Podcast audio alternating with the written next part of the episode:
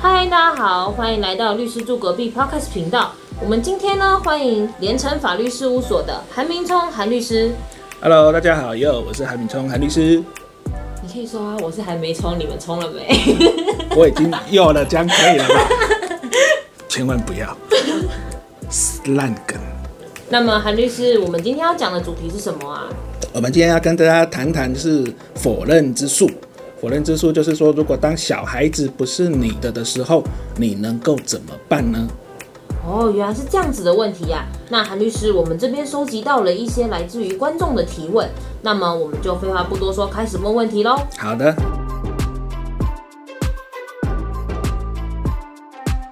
韩律师您好，我帮一位父亲询问这个问题。我是一位父亲，有两个孩子，但我认为我十七岁的大女儿并非我的孩子，我能否对她提起否认亲子之诉呢？刚刚这个问题呢，就是这个父亲他有两个小孩子，那但是他认为呢，其中一个小孩子并不是他的小孩。那这个时候，这个父亲能不能够提否认之诉呢？答案是可以的、那这个部分规定是在民法一千零六十三条。那这个父亲在知道这个小孩子并不是他的小孩两年内呢，可以提起这个否认之诉。那韩律师，我只是怀疑，那请问有什么样的的方法可以提供当证据使用？当然你，你必须要能够知道说这个小孩子并不是你的小孩，那你必须要有证据。那当然，这个证据，例如说你的太太她亲口告诉你说这个小孩子是他跟别人生的，而不是跟你生的。那么这个呢，你知道后的两年内就能够提出否认之诉。可是那最后如果到时候太太说这不是你的小孩，其实去验出来之后发现他是你的小孩耶，太太根本就是记错了，自己在乱。那当然，法院在审理之后就会认为他跟你是有血缘关系，那并没有否认的问题啊。这小孩好可怜哦。就是变成可能他爸爸误会了、啊，那当然透过法院来厘清之后，也能够协助他们家庭回归正常的轨道嘛，也是好事一件啊。我想要帮就是一位读者提问，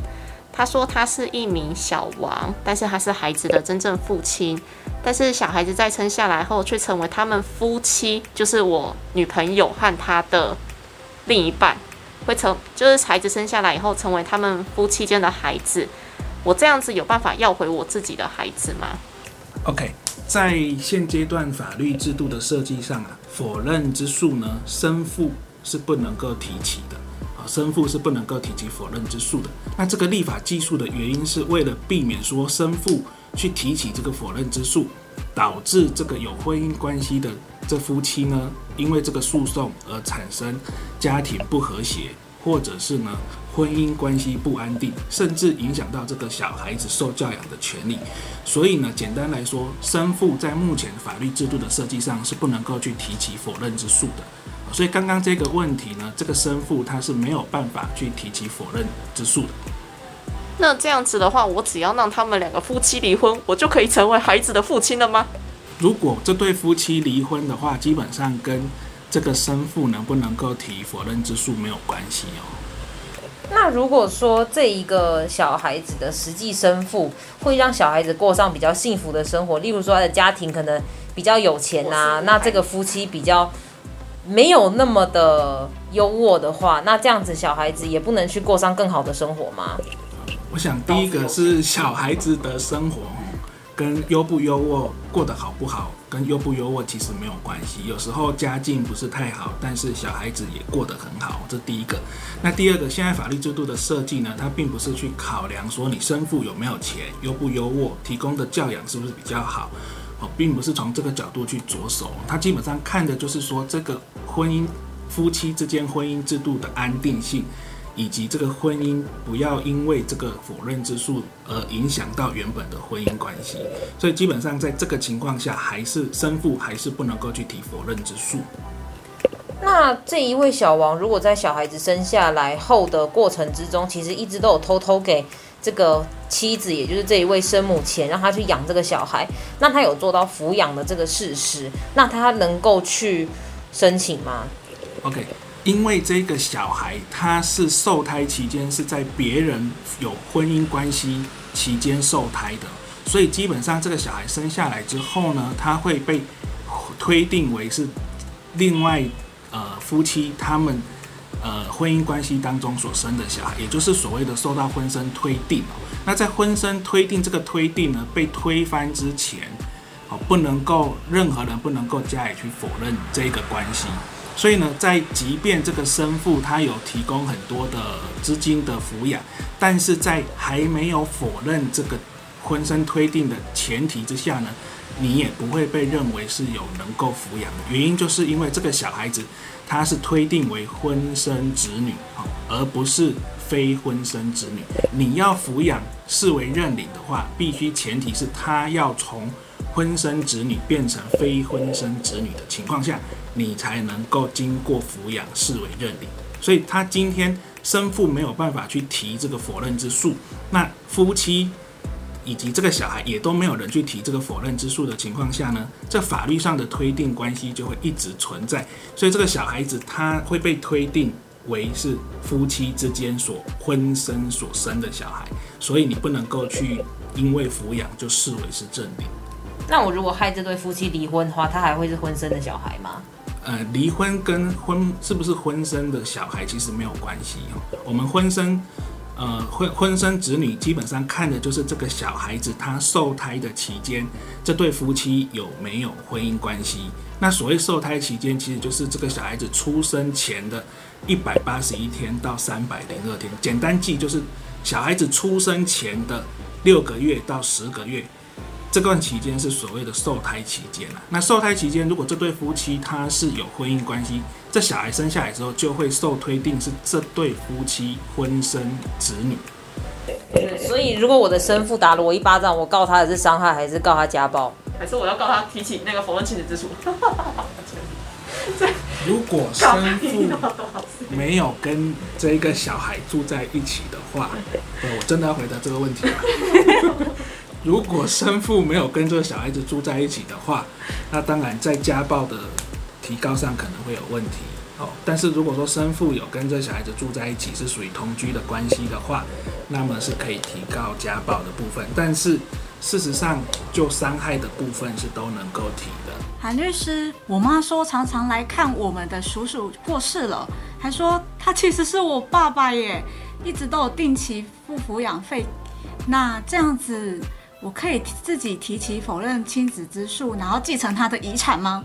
这个小孩子他自己本身是有权利能够去提起否认之诉的，在他知道他并不是。这个婚生的情况下，两年内他是可以提否认之诉的。那提了否认之诉，去否认掉这个婚生推定之后呢，他就会变成非婚生子女。那非婚生子女可能必须要再透过强制认领的方式才能够，因为这个生父他已经死亡了，所以变成必须透过强制认领的方式才能够会等于是死后强制认领去跟这个生父去会有一定的法律上的连结。这时候才可能去继承这个生父的遗产。那如果说我继承完这个生父的遗产，我可以再回来找我这个还活着的爸爸吗？当然不行啊！当然不行啊！你都已经否认掉了，你怎么再回来找？可能这时候就是，可能只是道义上的。我跟他还有一些感情在，我还想回来找他。想想不对劲，我还是想回来找他。因为你已经否认掉跟他的。法律上的关系了嘛，所以基本上这时候大概就只剩下一些亲情的因素而已啊。所以我不能反悔就对了。如果提单出来之后，没有办法去反悔啊。如果说否认子女之诉确定了是这个情形的话，是没有办法再去反悔的。那我不能再给爸爸认养吗？因为你你你的生父就已经死亡了。我让我让我的原本爸爸领养我。领养领养领养。你原本的爸爸是指？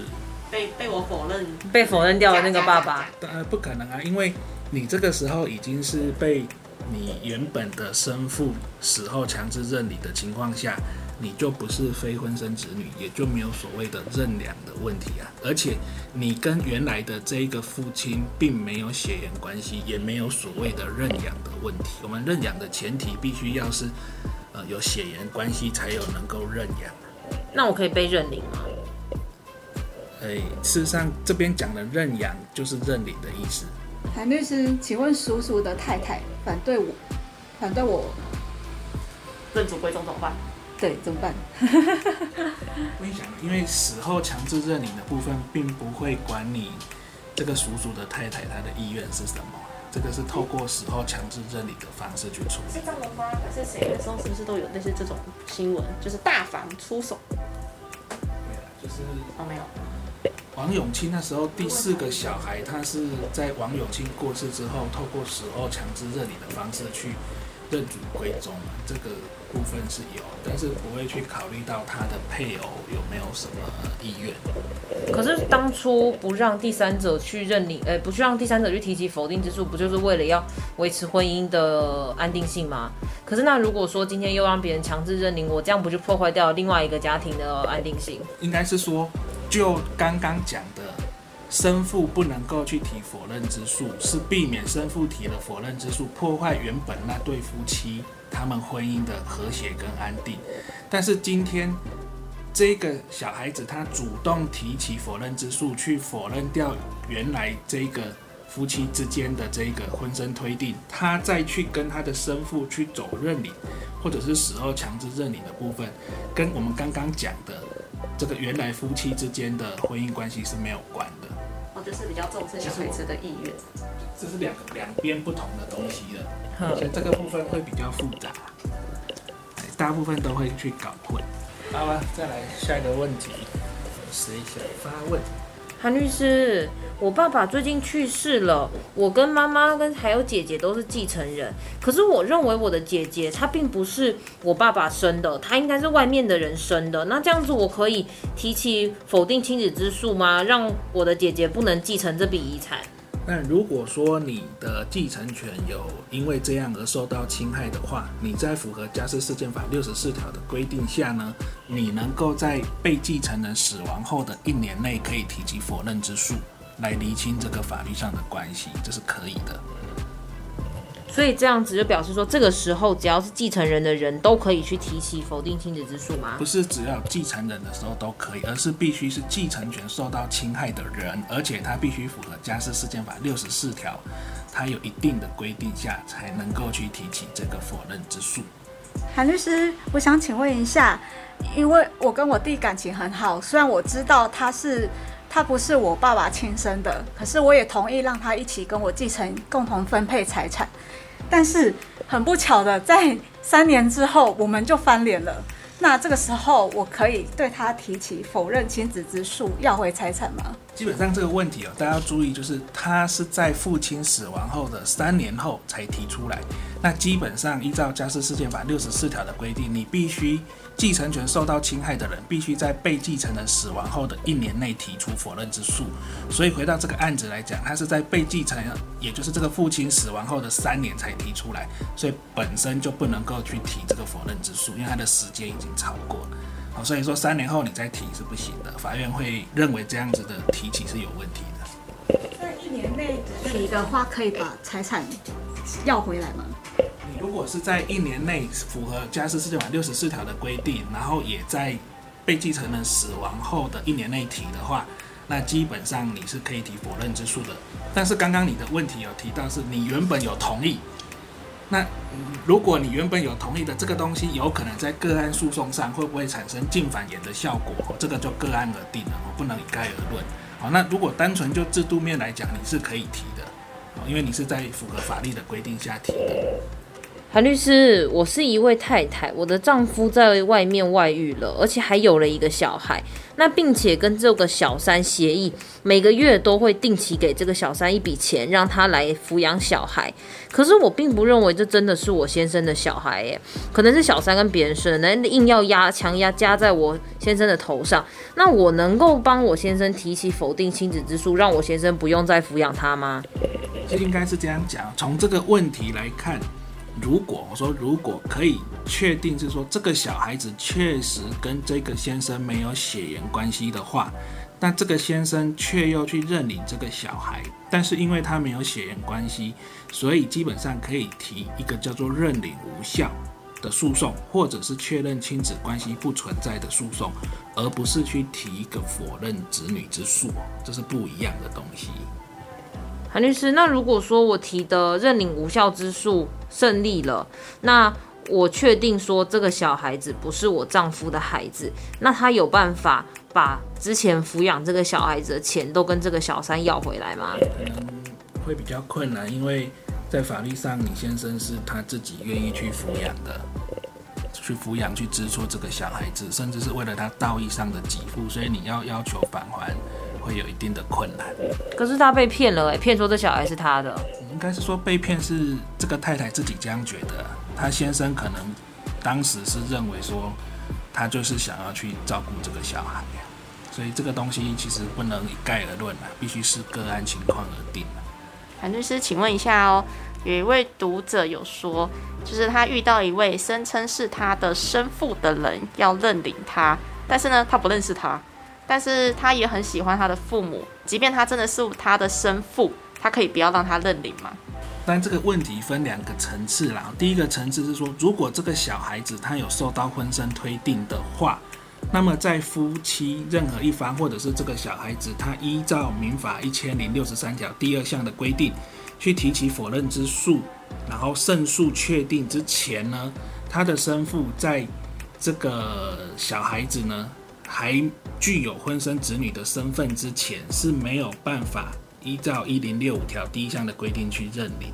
哦，所以说，除非这个小孩子是没有受到婚生推定的情况下，那这个生父认领这个子女，那原则上是不能够否认的。哦，这是第二个层次的问题。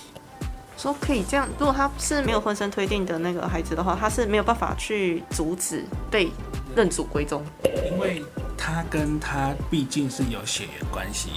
所以在有真实血缘关系的情况下的这个认领，原则上是不能够否认的，除非说他并没有血缘关系，那么这时候的认领，生母跟这个小孩子是可以否认的。但是如果有生父跟他是有血缘关系的话，是不能够去否认的。当然，这个在学说上有不同看法了，但是大部分实务上现在是这样子。所以，如果我是父母的小孩，可是我并没有被婚姻推定是父亲的孩子，那这个时候那一位生父想要来领养我的时候，呃，想要来认养我的时候，就可以认养我。可以，因为他并没有受到婚生推定。什么情况？大家会问什么情况下他没有受到婚生推定？也就是我们举一个例子好了，这对夫妻他们结婚后两个月，太太就生出了这个小孩，所以代表这个小孩子他出生往前推大概六个月到十个月的那段期间，这对夫妻是没有婚姻关系的。所以没有婚姻关系的情况下，他就没有受到婚生推定。那所以他是属于非婚生子女的情况下，他的生父是能够去做认领。那这样子生父认领我的动作，不会造成我原本的这个家庭不安定吗？因为他本身是没有受到婚生推定嘛，那没有受到婚生推定，也就不需要去做否认之诉，所以也没有提否认之诉的问题。那生父直接去做抚养，去做认领，那当然他就会被认为是有抚育他的认领的事实。可是我很喜欢我现在这个父亲，哎，我难道一定要让这个人认领我吗？我不能不让他认领吗？这个是法律制度的问题，就是说他跟你之间确实有血缘关系的情况下，那你是不能够去否认的。那其实法律制度的设计，也就是为了让这整个关系不会运作上不会去混乱啦。这样子觉得法律好生硬哦，我都不能去拿到我想要的爸爸。其实事实上应该是这样讲，也不是说你认为你的爸爸是谁就是谁，倒不是这样子啦。好的，谢谢韩律师。好啦，那我们今天的 podcast 频道就到这边结束啦。哦，这一次录了好长的时间哦，不知道大家听得过不过瘾啊？所以大家应该都晕头转向了哈，因为这个东西非常的复杂，所以说有任何遇到实际上的情况，还是建议找专业的律师来咨询一下，会比较清楚。如果有遇到这样的问题啊，就在我们下方的赖官方账号加入我们，然后提起问题吧。上面都是可以让大家做免费的法律咨询哦，不要吝啬，赶快用起来吧。那我们律师住隔壁，我们就下次见喽，大家拜拜。拜拜。